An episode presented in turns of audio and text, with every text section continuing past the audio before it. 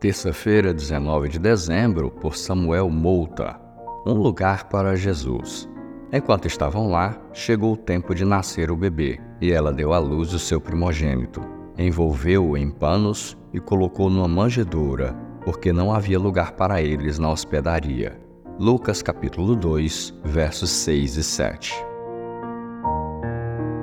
As casas estavam cheias por conta do recenseamento. A pequena cidade de Belém estava lotada. Os familiares de José e Maria, que, como bons judeus, queriam fazer a melhor hospitalidade possível, achavam-se em apuros diante de tanta gente, e os quartos de hóspedes, catalima, palavra original tradicionalmente traduzida como hospedaria, já estavam ocupados. José e Maria tiveram que ficar na parte mais simples, e enquanto estavam lá, Maria deu à luz um menino, envolvendo-o em panos e a manjedoura serviu de berço para o bebê mais importante da história. Tudo muito simples: humilhação e esvaziamento da glória.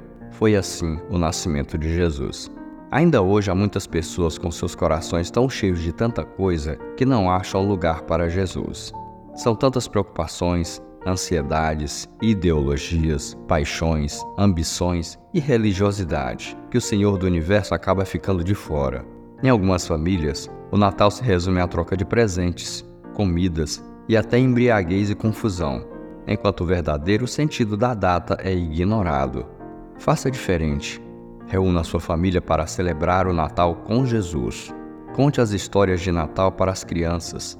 Louve a Jesus com hinos e cânticos de Natal. Ore em família, agradecendo e adorando a Deus. Anuncie aos que estão sem Cristo, afastados ou frios na fé, para que deem lugar para Jesus em seus corações e experimentem um verdadeiro e feliz Natal.